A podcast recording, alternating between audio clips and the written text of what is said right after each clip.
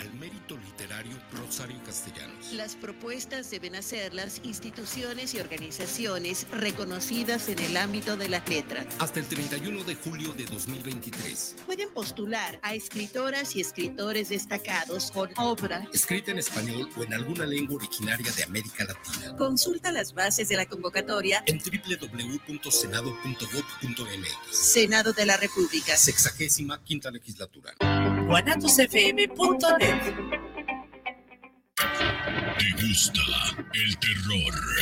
Inscríbete a la mejor plataforma de streaming desde 59 pesos mensuales o 2.99 dólares por mes. Entra a https dos puntos diagonal diagonal umbra.stream y disfruta del mejor mundo del terror. Guanatos FM y Cinema Macabre te recomiendan.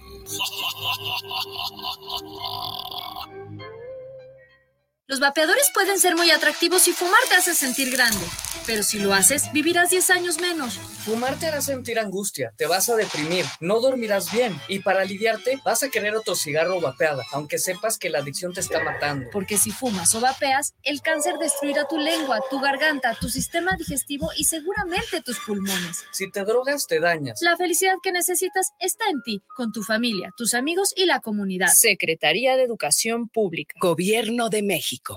guanatosfm.net Los comentarios vertidos en este medio de comunicación son de exclusiva responsabilidad de quienes las emiten y no representan necesariamente el pensamiento ni la línea de guanatosfm.net.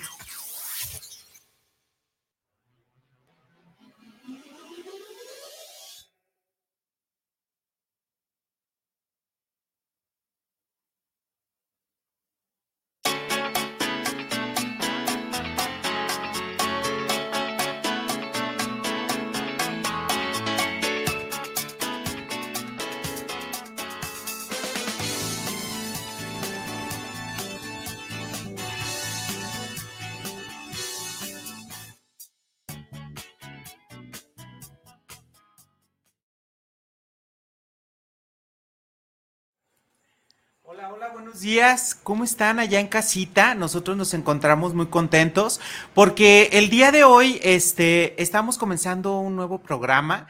El programa, pues, que hemos estado analizando que son los intereses profesionales.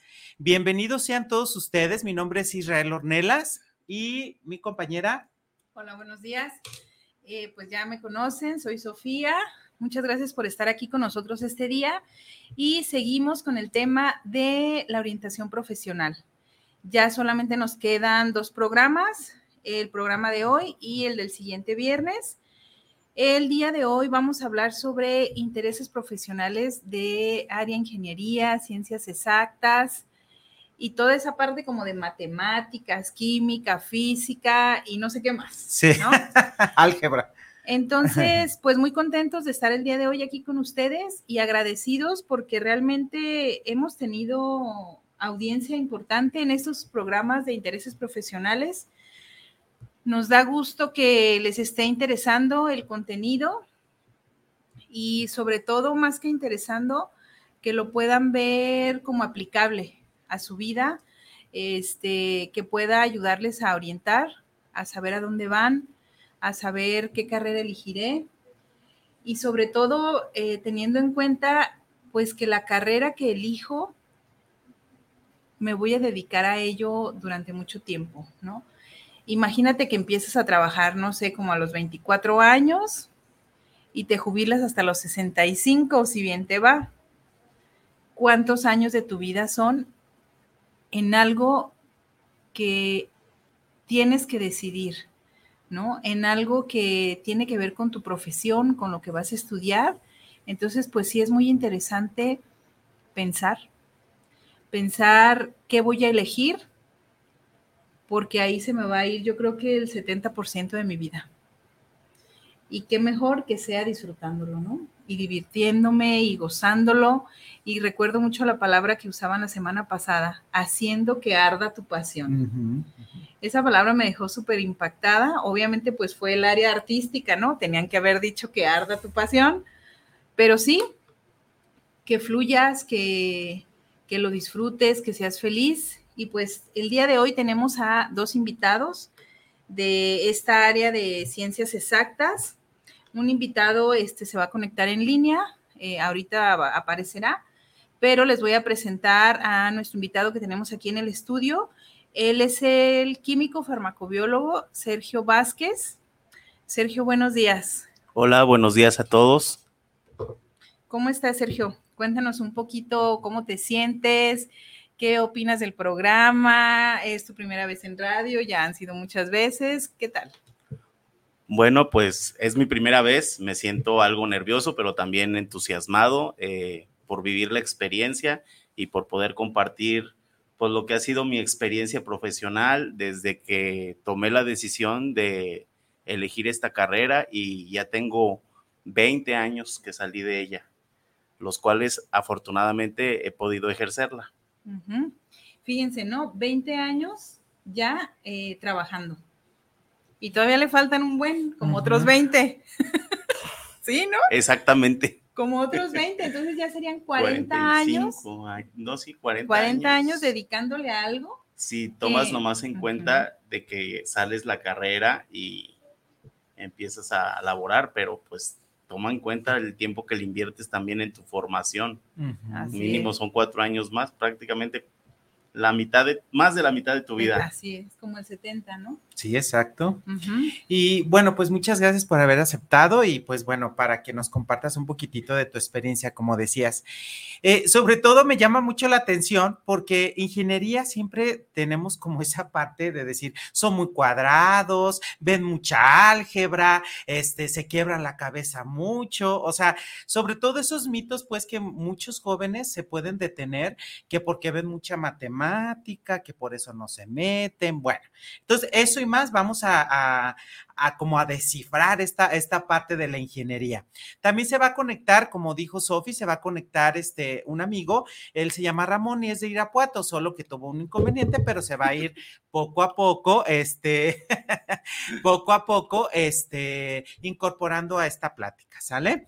Pero entonces, efectivamente, como dijo Sofi, esta parte de la pasión, esta parte de, de construir tu carrera, tu vida, tu vocación hacia lo que a ti te gusta y te encanta. ¿verdad? ¿Qué te gustaría entonces empezar con este, con este tema? Bueno, pues yo creo que como hemos empezado todos, habilidades. Yo creo que es la primera parte para poder elegir tu carrera y ubicar para qué eres bueno, para qué tienes habilidad de aprender, qué cosas se te van a dar rápido. Y yo, por ejemplo, aquí les podría decir que yo cuando hice trámites a la universidad, hice trámites a ingeniería gracias a Dios que no salí en listas, porque yo creo que hubiera terminado la carrera y a lo mejor ahorita estaría trabajando en una empresa, pero en algo que, o sea, la verdad ni habilidad tengo yo para las matemáticas ni para la física. Y aparte yo hice trámites a ingeniero en comunicaciones electrónicas. ¿Tú me visualizas ahí? Pues no, la verdad no, porque yo no tengo esas habilidades, pero ¿qué habilidades, Sergio? crees tú que tienes en esta área? ¿Qué te gusta? ¿Qué te apasiona? ¿Qué te hace muy feliz dentro de lo que es tu trabajo y tu carrera? Bueno, hace ratito Isra comentaba que se quedan en el concepto de que las ingenierías son muy cuadradas. Es parte de lo que yo también de alguna manera visualizaba. De hecho, mi carrera, aunque es una carrera eh, que se estudian en, junto con los ingenieros y que tiene gran parte de su programa materias en común con ingenieros, pues no es típicamente una ingeniería, es una licenciatura. Soy licenciado químico farmacobiólogo. Y esta es lo que me llevó a decidir esta carrera fue básicamente que es una carrera que tiene como algo de los dos mundos. Tiene la parte rígida y que es o es de las matemáticas, todo lo que se puede llevar en la ingeniería, donde son ciencias exactas y, o sea, te marcan una pauta y de ahí no hay como, como una flexibilidad donde puedas trabajar. Pero también está la parte de la biología, que la biología, pues como todos sabemos, trabajar con seres vivos, los seres vivos somos todos caprichosos por naturaleza y dependemos a veces hasta de nuestro estado de humor para, para lograr el resultado que, que queremos dar. Pues Sofi, tú ahí sabes de, sobra. El ser humano yo creo que es el ser vivo más complejo que hay en el planeta, pero a mí eso me gustaba, me gustaba la dualidad de la carrera, me gustaba que por un lado eh, como que me satisfacía esa parte de, de, que todo es comprobable y que todo tiene que ser como es, la parte de las ciencias exactas, pero también me gustaba mucho la morfología, la fisiología, la anatomía. Mucha gente me ha dicho, ¿por qué si te gusta todo eso no tomaste una decisión por irte a una carrera como medicina? Yo no tengo ese, esa habilidad. O sea, a mí me gusta mucho el, eh, la parte médica, pero en lo teórico. Pero ah. estoy consciente de que llevarlo a la práctica no es lo mío. Los fluidos, la sangre y todas esas cosas no están como... Hay gente que dice, con el tiempo te te vas haciendo de, perdiendo como esa sensibilidad y haciendo como muy frío. Creo que cuando uno va a elegir una carrera tiene uno que ser muy honesto con, con uno mismo. Así como dice Sofi, que ella hizo trámites para ingeniero en comunicaciones y electrónica, yo mi primera opción era arquitectura. Por situaciones familiares que se vivieron en su momento, yo no pude eh, aspirar a estudiar esa carrera.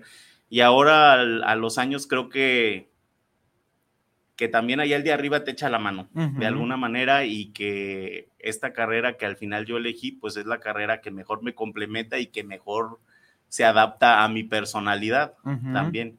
Sí hay que tener habilidades, obviamente, porque tienes que ser muy racional, eh, tienes que tener eh, habilidades matemáticas definitivamente y tienes que ser sobre todo también muy resiliente porque es una carrera muy difícil y es muy pesada, o sea, es prácticamente cuando tú entras a, a, estudiar esta carrera, la mitad del tiempo se la inviertes en plantel, pero la otra mitad se la inviertes en casa. Y lo poquito que te quede, pues lo aprovechas para dormir. Entonces sí es una carrera pesada, pero también es una carrera que te deja muchas satisfacciones y creo que ya una vez egresado te ofrece un mercado muy amplio de posibilidades. Fíjate, esta parte es interesante porque mucha gente podrá decir, ¿y en qué va a trabajar un químico? ¿no? ¿En una farmacia o en un laboratorio haciendo muestras de pipí, de popó, ¿no? Que es parte de, del área del campo. o del campo. ¿Qué, les dices tú a, las personas que nos escuchan, ya sean padres, ya sean eh, adolescentes o, jóvenes que están escuchando? ¿Dónde pueden trabajar? Platícales en dónde trabajas tú y qué haces tú. Bueno, yo actualmente trabajo y muy orgulloso de trabajar en José Cuervo. Tengo 17 años trabajando en José Cuervo, es la industria tequilera, creo que es una marca reconocida por todo el mundo.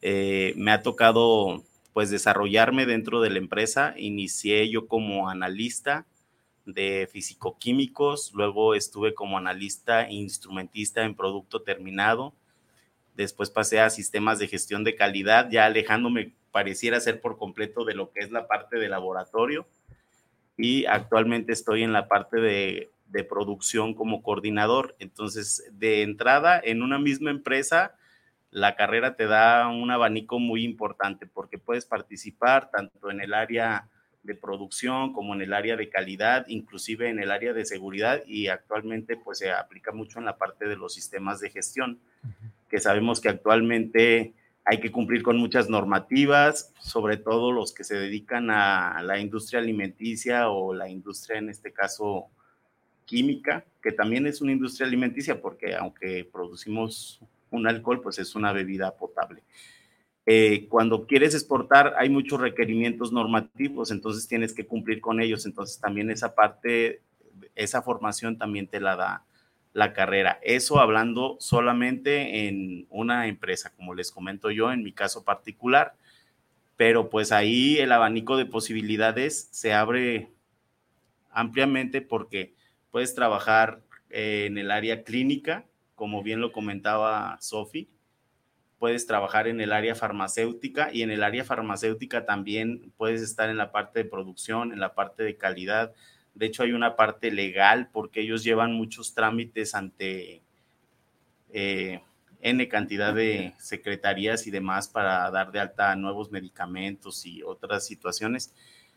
Y la verdad creo que es una buena carrera si consideran que tienen las aptitudes y las habilidades, eh, yo la recomiendo, pues mal haría, ¿no? Porque en realidad sí es, sí estoy muy satisfecho con la decisión que tomé y creo que también estoy muy satisfecho y orgulloso de, de lo que he logrado hacer con, con la carrera que decidí y estos 20 años que, que he tenido la fortuna de ejercerla. Fíjate, tú nos dices que podría mm, un químico farmacobiólogo estar en área clínica, estar en área farmacéutica, industrial, industrial de alimentos sería lo mismo que industrial o es otra pues, rama. Podrías considerarlo de alguna manera que, que pueden ser dos opciones, ¿no? La parte industrial como tal de químicos, la parte industrial ya más enfocada hacia los alimentos. Ok, dentro de lo clínico, ¿qué hace? Bueno, porque aquí ya eh, estamos hablando obviamente de las habilidades, pero empezamos a entrar un poquito en la parte ocupacional, ¿no? ¿Cuáles son los lugares donde voy a trabajar? ¿A qué me voy a enfrentar? ¿En qué espacios voy a estar? Eh, no es lo mismo un futbolista, que obviamente su, su, ocupación va a ser en un campo de fútbol todo el tiempo, ya sea jugando los partidos o entrenando, ¿no? Pero un químico, ¿dónde va a estar? Por ejemplo, en cada una de las áreas que tú comentas, como la clínica, como la industrial, tú eres industrial, obviamente, y también de alimentos, como decías. ¿Dónde es tu campo de acción? Bueno, por ejemplo, el campo de acción, como lo comentaba, vamos poniendo en contexto mi caso. En la parte de la industria, pues puedes estar desde la parte de calidad, como evaluando materias primas, producto en proceso, producto terminado, ya típicamente como un analista, pero también puedes llevar la parte de la gestión del laboratorio, ya como una coordinación. Eh, ahí es también importante porque hay una norma que es la 17025 de acreditación ante la EMA. Entonces, todos los laboratorios que se quieren acreditar tienen que cumplir con esta norma y son auditorías muy rigurosas que hace la EMA. Entonces también esta parte la puedes gestionar desde el laboratorio a través de una coordinación del laboratorio. Puede estar también la parte de sistemas de gestión, que sería ahí todo lo que es normativo, que es calidad, inocuidad ambiental, y ahí básicamente trabajar con los requerimientos, los debes de las normas 9001, 14000, 22000, o sea, hay una infinidad de normas. Entonces, ya dependiendo de las necesidades de la empresa o los intereses de la empresa, pues son quienes definen qué normas son las que tienes que implementar para lograr tener, en este caso, una certificación. Y también está la parte productiva, donde ahí puedes estar desde una coordinación de producción, dando seguimiento a proceso, eh, cumplimiento a lo que son objetivos, KPIs, este, programas de materias primas, eh, la, la, parte también de una coordinación, sobre todo una coordinación ya a un nivel más alto, que es generalmente quien presenta los resultados ante los ante la alta dirección entonces, realmente el campo de trabajo es muy amplio. Eh, yo te podría decir que no hay una área en la empresa donde yo no pudiera participar o donde no esté participando. Hay, fíjate que al estar comentando me surge una, una pregunta que normalmente también los jóvenes se la hacen, ¿no? Ingeniería también puede irse uno porque ganan mucho o sea, porque de verdad es esa parte que los jóvenes dicen, es que si yo soy ingeniero voy a ganar mucho, voy a percibir muchas cosas. ¿Tú alguna vez eh, lo hiciste también pensando que lo ibas a hacer por dinero? No, realmente el dinero nunca fue el motor. Bueno, el dinero es importante, ¿verdad? Todos necesitamos de él.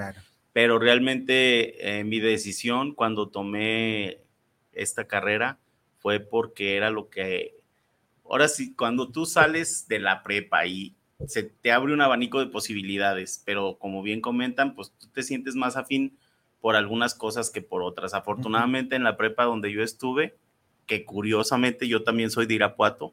Ah, mira. Eh, este, nos daban, en el último año, nos daban orientación hacia qué áreas podríamos ser más afines. Nos hacían incluso test, evaluaciones y demás para ver si eras más afín a las áreas físico-matemáticas, químico-biológicas, sociales y humanidades, económico-administrativas. Y eso de alguna manera sí nos dio como mucha luz para decir, no, pues definitivamente de contador no la voy a armar. No tengo ni siquiera... Sí, sí, sí, noción, eh, o algo. Ah, sí, sí, sí. Entonces, ya ahí agarra uno como cierta afinidad, dices, ah, ok, me inclino más hacia la parte físico-matemática.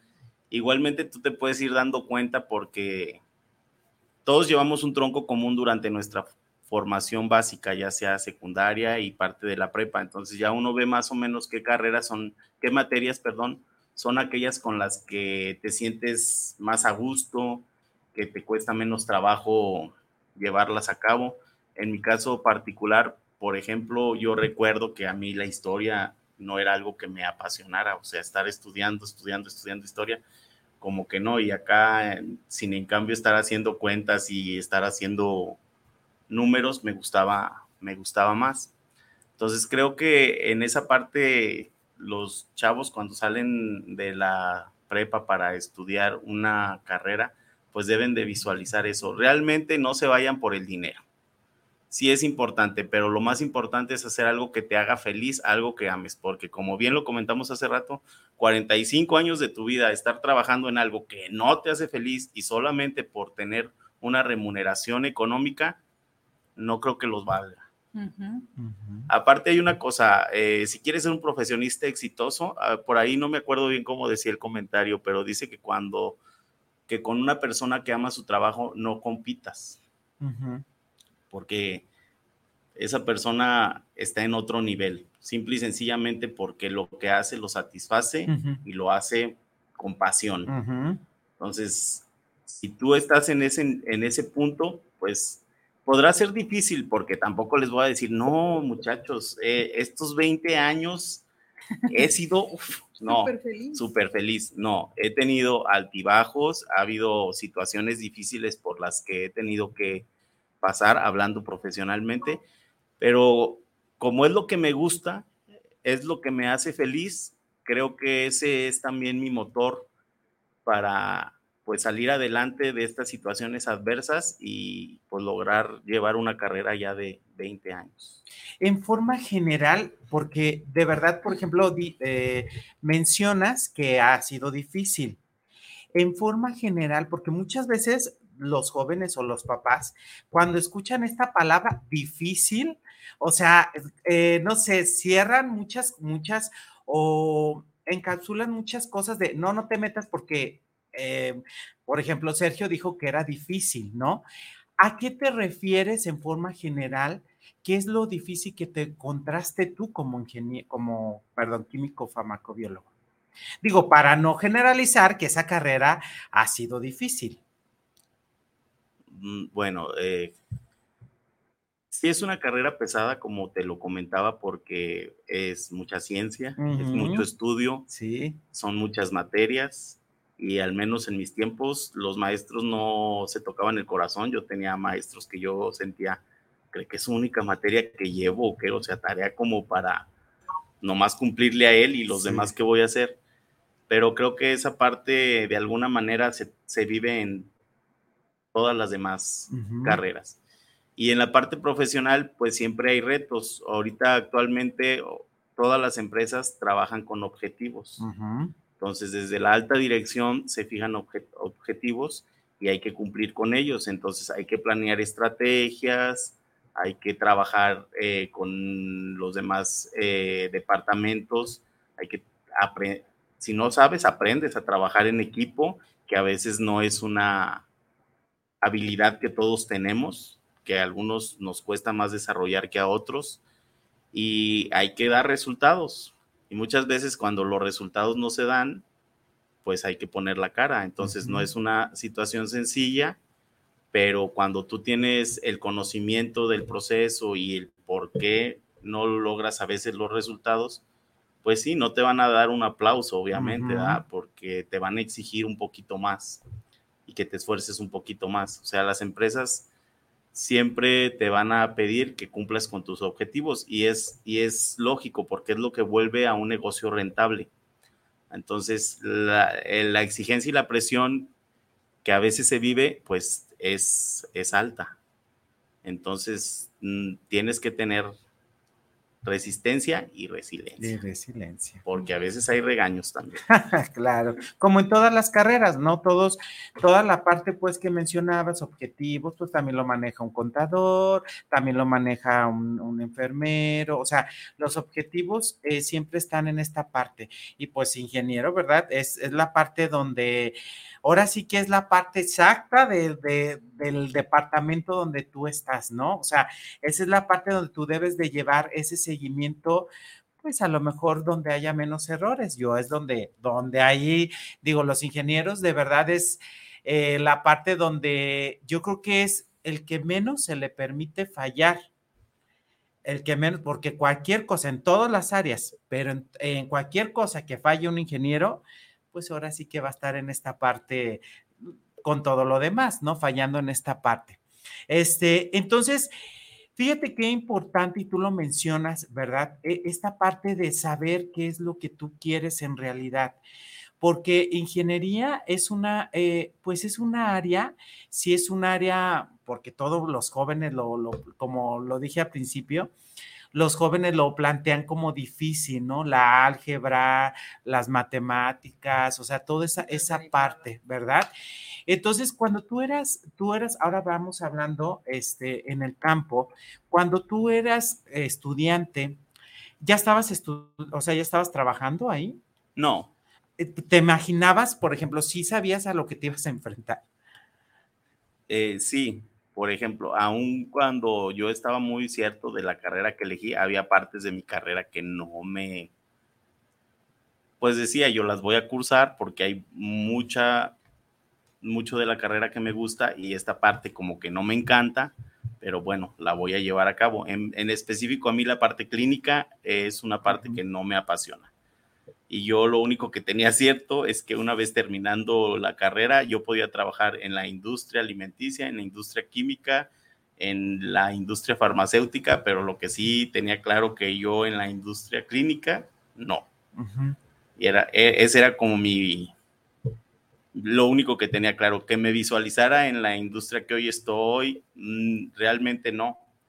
Y, sí me visualizaba en la industria alimenticia, eso lo tenía muy claro, ¿verdad? Pero así como que yo haya dicho específicamente yo voy a trabajar en esta empresa, no, la verdad, fueron dándose las cosas y pues así sucedió que llegué a, a Cuervo y pues ya 17 años. Muy bien. Ok, vamos a irnos a los saludos, pero yo quiero dejar um, como en el aire esta, esta parte de la ética para cuando volvamos de los saludos, ¿no? Porque dice Israel, mmm, yo creo que ingeniería es a quien más se le exige. Tú, dentro de este campo, Sergio, de, de las ciencias exactas como químico, ¿qué hay de la parte ética? ¿Qué te toca a ti como profesionista trabajar desde lo ético?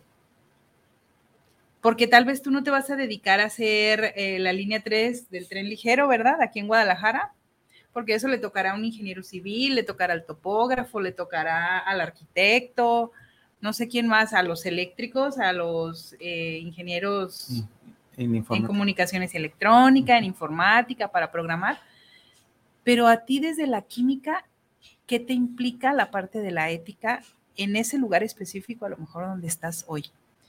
Y si sabes de qué implica la ética, a lo mejor en área clínica, ¿qué le toca al químico farmacobiólogo desde este punto? Vamos a los saludos y volvemos con esa pregunta.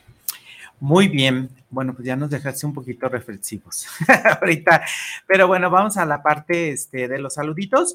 Vamos a mandar saludos a Joana Martínez y Griselda Ornelas que están viendo el programa.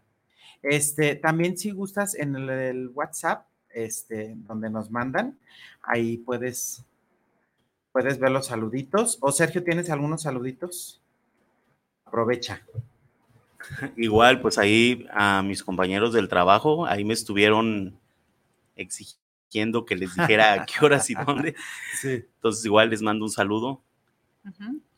Y también tengo saludos de Eduardo García. Él saluda el programa desde Tlaquepaque y nos manda saludos a Israel a mí por llevar este tema de las ingenierías. También César Manuel Cortés manda saludos al programa desde Tonalá. Saludos. Y Mario Enrique Trujillo manda saludos al programa desde Zapopan y nos dice que es un gran tema. Muy bien, muchas gracias. Bueno, yo, yo voy a mandar saludos a mi esposa, ¿verdad? Que, bueno, este, que la amo mucho y pues bueno, también a toda mi familia que, que está viendo, que también nos ha apoyado en este largo del proyecto. Muchas gracias. Tus saluditos, ¿no? Y pues a los que nos escuchen y si quieren mandar saludos, manden. O si tienen preguntas, manden. O lo que quieran mandar, manden. Muy Ok. bien. Sí. Bueno, entonces volvemos a esta parte, porque hablar de ética en la actualidad, yo creo que es un tema donde muchos dicen, qué flojera la ética, ¿no? La ética ya ni existe. O sea, porque en la actualidad ya no existe nada, ya no hay valores, ya no hay ética, o sea, muchas cosas han desaparecido. Pero finalmente la ética es algo que va a regir al mundo, ¿no? Porque no estamos hablando de tu moral personal, estamos hablando de que la ética es universal. Entonces, no es lo que tú creas, no son tus creencias, no es como a ti te educaron, sino que es lo que te dirige a un nivel global. Ajá. ¿Qué le toca al químico farmacobiólogo, Sergio, desde la ética? No creo que aquí eh, yo ajustaría un poquito el concepto a lo que es ética profesional, porque para mí la ética propia mía sí va muy anclada a mi moral, pero sí como profesionista tu propia carrera te exige, ¿no? Que tengas una ética, que te manejes con ética. Entonces po- podría parecer que para, para uno como en una industria tan, bueno, realmente la, la industria donde yo estoy es una industria muy noble. El producto es un producto muy noble. ¿ya? Pero sí hay, hay partes donde tienes que ser tú muy profesional y, y tener esa ética porque normativamente tú tienes que cumplir con ciertas características y tú ya sabes que si tu producto no, cumple con esas características, pues no lo vas a poder comercializar. Pero no por eso tú vas a permitir hacer malas prácticas o vas a hacer malas prácticas para hacer que el producto entre en normativa haciendo cosas que la misma norma o que tu misma empresa no, no te lo va a permitir. Entonces sí tienes que tener también esa parte muy clara. Si estás en la parte del laboratorio que emites resultados, que tú sabes que esos resultados son importantes para los cálculos y para lo que ya al final de cuentas vas a presentar y para lo que vas a, colocar ahora sí que en una etiqueta que se va a ir al, público, pues también tienes que tener ética porque esos, esos resultados deben ser inalterables. Sí, Ese es parte también de los compromisos que se adquiere cuando tienes una 17025 en un laboratorio y es parte de lo que se evalúa. Entonces, la empresa donde yo estoy, afortunadamente, esa parte la tiene como muy robustecida y la verdad, yo por cada gota de tequila que nosotros producimos que está en el mercado, meto las manos al fuego porque sí son productos muy cuidados, porque al final de cuentas son productos de consumo humano y aunque todos sabemos que el alcohol por sí solo es nocivo para el consumo humano, pues también pudiese darse el caso de alguna contaminación o algo eh, externo a lo que debe de ser la formulación del producto que pudiera afectar al, al consumidor. Entonces, al final de cuentas, vas a afectar una vida y desde ese punto de vista lo tienes que ver. O sea, a lo mejor uno piensa que un médico pues, es un compromiso enorme, ¿no? Porque al final de cuentas ellos trabajan con personas, son vidas humanas. Ahí yo creo que el error es cero, pero pues es un compromiso fuertísimo, ¿no? Una responsabilidad muy grande. Pero uno también lo debe de visualizar así. Al final de cuentas, uno debe de, de saber que lo que tú estás haciendo puede impactar a otras personas y que ese impacto no debe de ser eh, negativo. Que tienes que tener tú la certeza de que cuando tú pones un litro de tu producto en el mercado, ese está libre de todo riesgo para que la persona que lo consuma lo consuma con esa confianza. confianza. Sí, fíjate que eso es bien importante Sí. porque a mí una vez me pasó que tengo un grupo de amiguitas media loquitas. Entonces hicimos hicimos una bebida un viernes que nos reunimos y una era como ¿qué era? Como un tipo rusa, algo así. Entonces teníamos un litro de tequila y se lo aventamos, ¿no? El refresco, la toronja, o sea, era la verdad muchísimo como para que tú dijeras, o sea, un litro de tequila no te va a hacer un estrago, porque era pues gran cantidad lo que hicimos, ¿no? No, no inventen. Yo me tomé un vaso tranquila, o sea, no me emborraché, no sentí nada en ese momento, pero al día siguiente me sentí tan mal. O sea, tenía ganas de vomitar, me dolía la cabeza, sentía ansiedad y todo eso. Entonces me dice mi esposo, es que estás bien cruda. Es lo que traes, ¿no? Pero yo le decía, ¿cómo cruda si solo me tomé un vaso? Y no era puro, o sea, tenía refresco, tenía toronja, tenía limón, tenía todo lo que haces para hacer esos cantaritos o esas cosas, ¿no? No era, o sea, no era para eso. Y me llama la atención esto que tú dices, ¿no? Porque hay muchas personas que venden el tequila como suelto, como puro, o no sé cómo se llama ese proceso. Pero entra ahí la ética también, Sí, porque también hemos escuchado a veces que en antros o que ha salido un lote de, de botellas que no estaban con los lineamientos adecuados. ¿Y qué pasa ahí? pues de hecho hay hasta mucha adulteración en el mercado y hay mu- mucha piratería. Entonces también ese es un reto que como industria se tiene, o sea, cuidar tus marcas, porque al final de cuentas tú puedes estar consumiendo un producto que crees que es de una marca y resulta ser que, Que no. que no lo es. Y eso te toca Por a eso ti. también hay una campaña hacia el consumidor de que compres en lugares bien establecidos, que no compres tequilas eh, de dudosa procedencia o bebidas alcohólicas de dudosa procedencia. Y ahora sí, si los consumes, los consumes bajo tu propio riesgo. Claro que las empresas también hacen su parte, pero pues ahí está muy complicado que lo logres controlar. Porque igual, o sea, hablamos de ética y como hace ratito decía Sofi, que parece que desapareció porque actualmente pareciera que el ser humano está tan interesado en enriquecerse, le da tanto valor al dinero como si fuera realmente lo único que, que, te, que te haga feliz. Sí, exacto. O sea, ¿cuánto tienes? ¿Cuánto vales? Básicamente, y entonces no te importa acabar con recursos, entonces no te importa pisotear gente, entonces no te importa envenenar gente, em- acabar con flora, acabar con fauna, mientras tú adquieras riqueza, y creo que no es así. Y esa parte ética de, ya vamos un poco más a los recursos naturales, ¿no? ¿En eso te estás tú involucrado como químico? Eh, yo en realidad no, siendo honesto.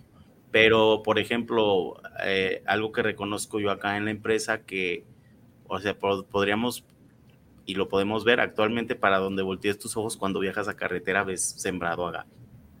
Y hay quien me ha hecho el comentario a mí, dice, oye, en un futuro, ¿qué vamos a comer? Yo ya no veo maíz, yo ya no veo... Mezcal. Ok. Pero bueno, al menos eh, la, la parte que, que de alguna manera también regula esto, que es el organismo regulador de la industria tequilera, el CRT, pues hay una denominación de origen. Fuera de esa denominación de origen, pues no se puede sembrar para, ah, para agave.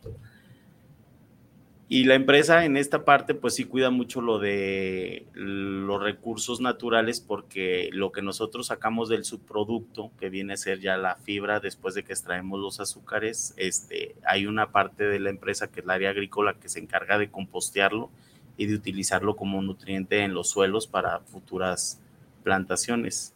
Entonces tratamos de cerrar de ahí de alguna manera el ciclo.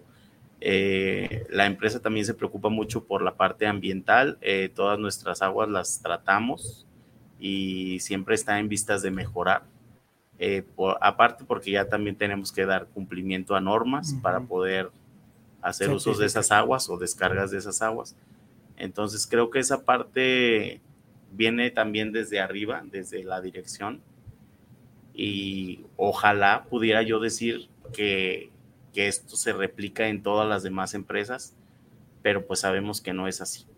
Sabemos que también hay otras empresas que no se tocan el corazón para contaminar. Tenemos nosotros un río ahí donde vivimos cerquita, que es un río que está súper contaminado, que aunque curiosamente mucho le quieren adjudicar a la empresa, pues ese río viene contaminado de muy arriba. Sí. Entonces es, es que sí, o sea, creo que, como bien comenta Sofi, vivimos tiempos difíciles por la parte de que hay una gran desvalorización. O sea, y realmente, como yo decía hace rato, la, cuando tú estudias una carrera, inclusive durante tu formación académica te hablan de lo que se espera de ti como un profesionista, lo que es tu ética profesional y cómo te debes de conducir a través de tu ética profesional. Pero también como personas tenemos ética y esa sí va bien amalgamada a tu moral. Tu moral te marca lo que es permisible y no permisible. Y hay, hay personas de moral muy relajada que no les importa afectar a terceras personas con tal de, obtener un beneficio. Sí, fíjate, bueno, este, eh, voy a interrumpir un poquitito. Ya tenemos conectado a, ingeniero, perdón, sí, es ingeniero, eh, Ramón, de, es ingeniería en logística desde Irapuato, donde son los fresas, bueno, las fresas, perdón. Este, eh, ¿Cómo estás? ¿Cómo estás, Ramón? Ahorita ya estamos casi, casi por combinar, ¿verdad? Fueron, te tuvo una juntita con su jefe y pues bueno, con los jefes no hay que decirles que no, ¿verdad? Porque de eso comemos. ¿Cómo estás, Ramón? ¿Qué tal? Buenos días. Sí, una disculpa por ahí. Me hablaron de último momento y tuve que, que dejar todo y salir corriendo porque sí era mi jefe. Sí, no te preocupes. Muy bien, mira, Ramón, te vamos eh, para complementar esta parte que estábamos comentando ahorita, la parte de la ética. Me gustaría que en breve, ¿verdad?, nos comentaras a qué te dedicas y la parte de la ética, que si entra esta parte tuya en, la parte de la ingeniería en logística. Sí, los escuchaba un poco, pero bueno, les comento, yo soy eh, ingeniero en logística, tengo una maestría en supply chain, que es cadena de suministro y logística. Me dedico a la industria automotriz, trabajo en la industria automotriz, en pinturas automotrices. Entonces, básicamente lo que estaban platicando también va muy ligado con mi, pues con mi carrera, ¿no? Con lo que ejerciendo actualmente. Tal vez no tanto directamente en la logística, pero sí en la parte química, que es toda la parte de la pintura automotriz, ¿no? Como, como comentaban, es un detalle químico, es básicamente tenemos que ser muy cuidadosos por, por los químicos que estamos manejando dentro de la pintura, pero bueno, pues hay muchos lineamientos dentro de la automotriz que nos, nos hacen que tengamos que ser muy amigables con el medio ambiente, que no tengamos que tener tanto problema, que seamos amigables también con las personas, porque al final del día nosotros somos quienes estamos manejando esa pintura antes de pintarse y el consumidor también tiene contacto a esa pintura después de, de ya haber comprado un carro, ¿no? Pues todos los días lo utilizas, todos los días estás en contacto con esa pintura y pues no te tiene que generar ningún, ninguna enfermedad. Y bueno, pues en la parte de la logística también hago, soy responsable de todo el dinero que maneja la empresa en materiales. Entonces en la parte ética, pues ya, ya lo decía el, el Inge, pues hay que ser de una moral muy estricta porque es es para algunos ingenieros puede ser fácil sacar ese dinero que ni siquiera es tuyo. Entonces, tienes que estar bien consciente de lo que estás haciendo. Sí, pero entonces, por ejemplo, en ingeniería, en logística como tal, ¿cuál sería, por ejemplo, la misión o la visión dentro de una empresa? Digo, porque, por ejemplo, acá eh, comentaban acerca de, llevar un buen producto certificado con las normas, todo, todo. Aquí, ¿cuál sería entonces la, la misión en tu trabajo?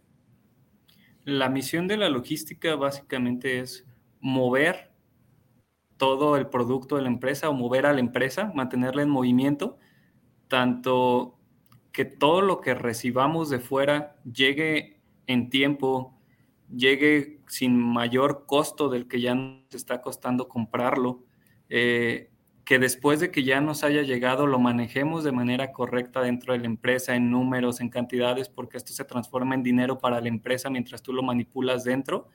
Y después, esta misma logística es entregarle a nuestros clientes el producto que ellos desean, en la manera que ellos desean, en el tiempo que ellos desean. Entonces tenemos que estar planificando todo el tiempo, todo el producto, tenemos que estar viendo que al cliente le llegue de manera correcta, que le llegue bien. Entonces básicamente nosotros somos, eh, yo lo digo así, para nosotros la logística nunca para y somos los que tenemos que estar cuidando el dinero en todo el tiempo porque es en lo que todo el mundo se fija dentro de una empresa. Claro. Fíjate, me parece bien interesante esta parte que tú dices, porque entonces retomamos como el inicio del programa, ¿no? Habilidades, talentos. Imagínate a una persona que no es organizada. Imagínate a una persona que no es que no le gusta planificar, que no le gusta llevar un método, porque bueno, a mí me da mucha risa esto, porque en psicología hay una materia que se llama psicología de la salud y trabajamos esta parte que se llama estilos de vida, ¿no? Entonces, eh, cuando yo trabajo esto con mis alumnos y yo les explico cómo es mi día a día, me dicen, ay maestra, usted es bien aburrida, porque, o sea, yo normalmente no me puedo salir de, de mi programación, no puedo salirme, ¿no? Y hay gente que yo observo que le dicen, o, o, que mis alumnos decían, no, pues es que me invitaron a una fiesta en lunes. ¿Y fuiste? Sí, ¿Y a qué hora llegaste? A las 3 de la mañana y a las 5 se levanta, ¿no? Y entonces muchos así como que, ¿cómo haces eso?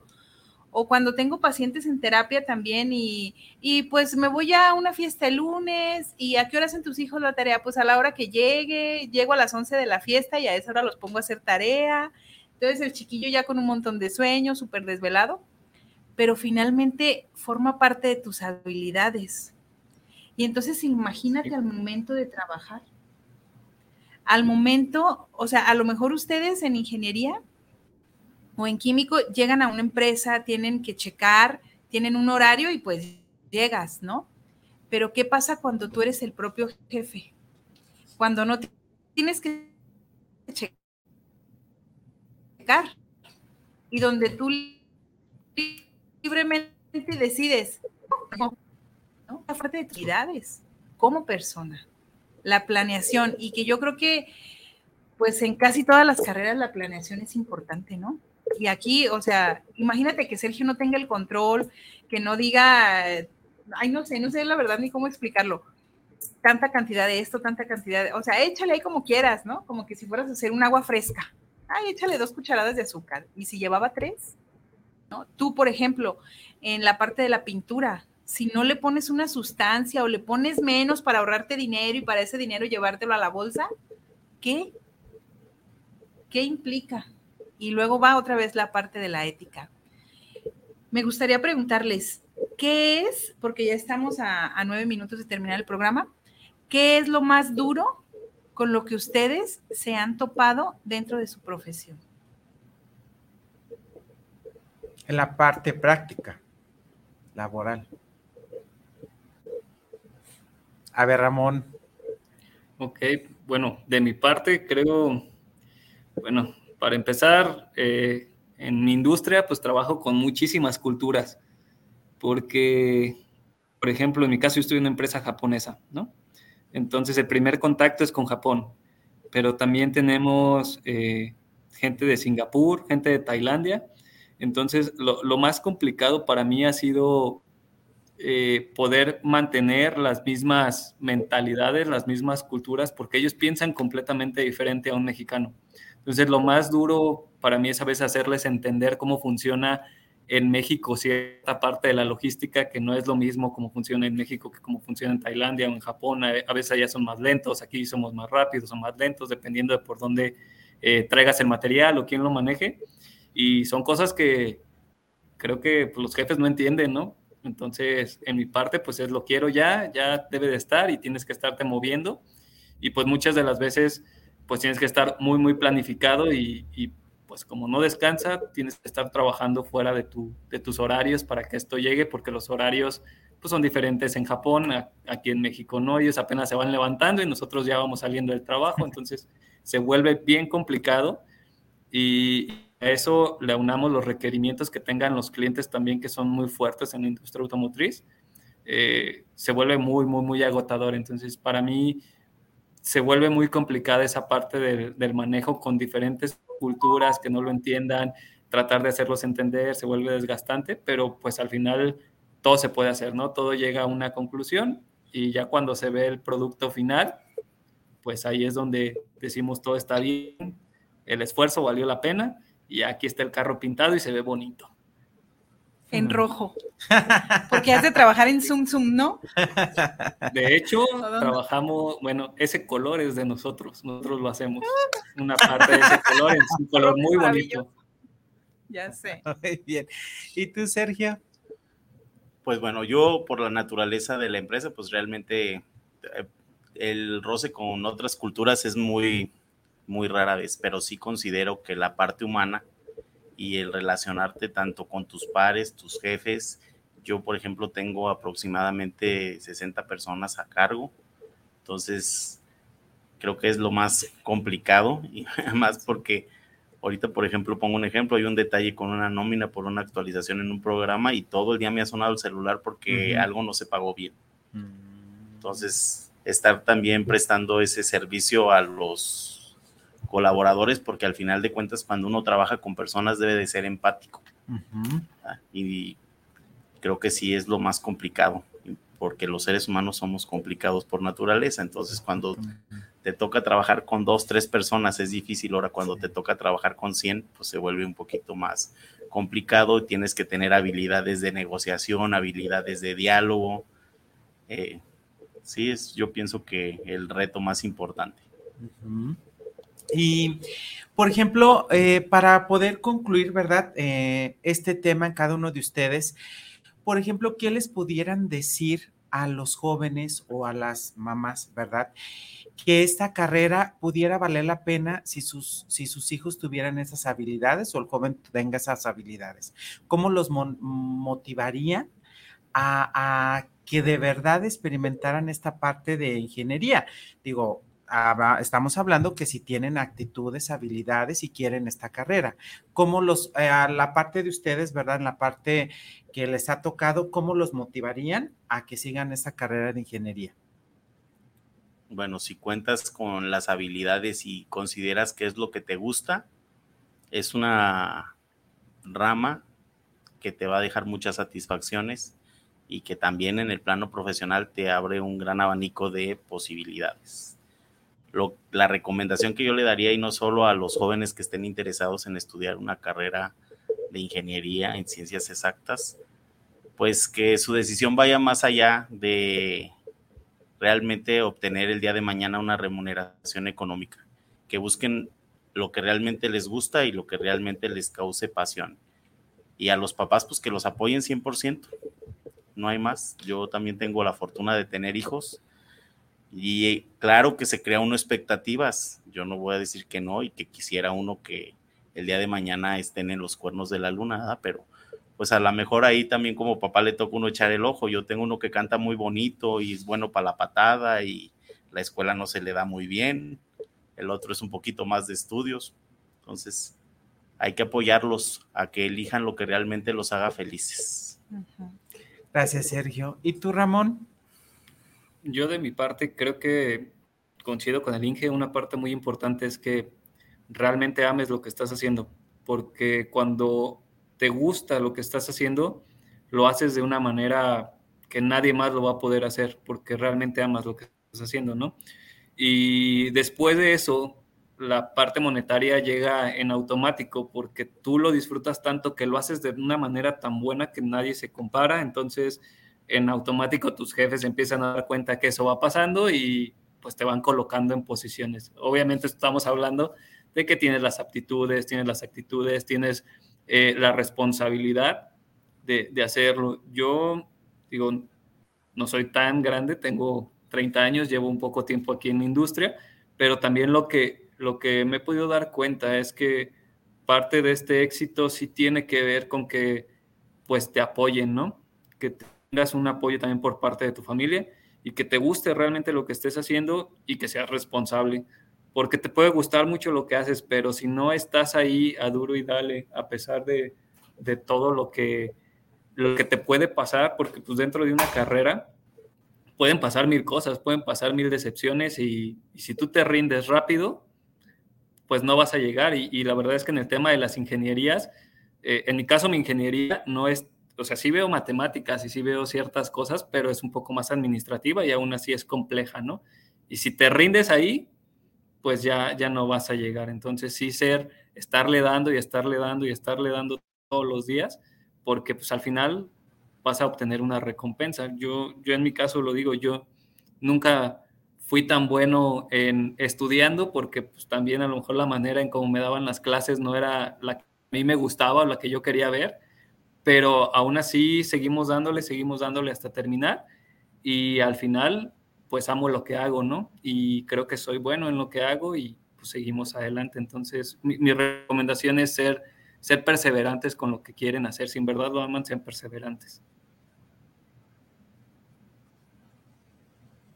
Gracias, Ramón. Fíjate que yo eh, culmino, ¿verdad? Eh, con algo que dijo la otra semana eh, la invitada Chef, que fue Grisela, ni no más recuerdo. Ajá. Uh -huh. Gris, ella decía que escoger una carrera es servirle a los demás. No solamente es a lo de la parte que tú quieras, sino que generalizar que es un servicio y darte a los demás. Uh -huh. Entonces, aún sea ingeniería, administración, enfermería, de todo, esto es muy importante saber que es un servicio y que el servicio es como decía, ¿no? Eh, tienes que tener ese fuego, esa pasión para que entonces, porque la parte humana a veces es difícil, a veces es complicada, somos complicados, pero esta parte de tener en, este, en mente que es servicio hacia los demás es muy importante, ¿no, Sofía? Así es. Y pues yo cierro hoy con fluir.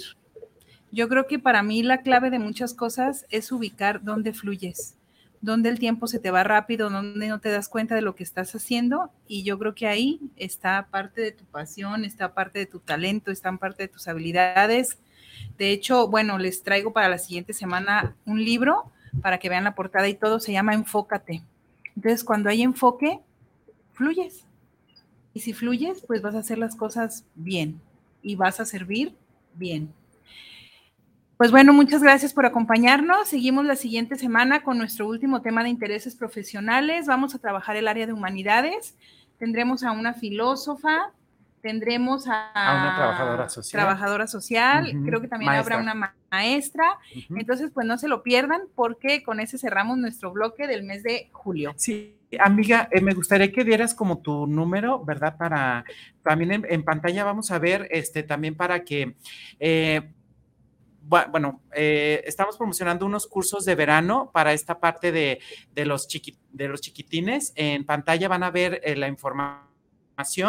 Eh, van a estar expertos psicólogos y bueno, aparte yo estaré dando algún taller también dentro de, de, estos cursos. También los invitamos. Ahí está la información para cualquier cosa. Muy bien. ¿Y tu amiga? Eh, bueno, yo les paso mi teléfono igual para lo de la aplicación de pruebas vocacionales a sus hijos que van a entrar a la universidad es 33 1098 8955 33 1098 8955 me pueden mandar un WhatsApp y les explico la parte de la aplicación de pruebas. Muy bien, pues muchísimas gracias, gracias Sergio, gracias Ramón, eh, eh, gracias por todo lo, lo, que hiciste por conectarte a pesar de todo. Y gracias Sofi por este, por este día también. Y pues bueno, eh, les deseamos un buen fin de semana a todos ustedes, que lo disfruten ya, fin de ciclos de los niños, de los adolescentes, de todos, váyanse, váyanse a la playa, váyanse a disfrutar este fin de semana. Y pues bueno, hoy damos inaugurado ¿qué? El fin, el de, fin semana. de semana. Nos vemos la próxima semana. Hasta luego.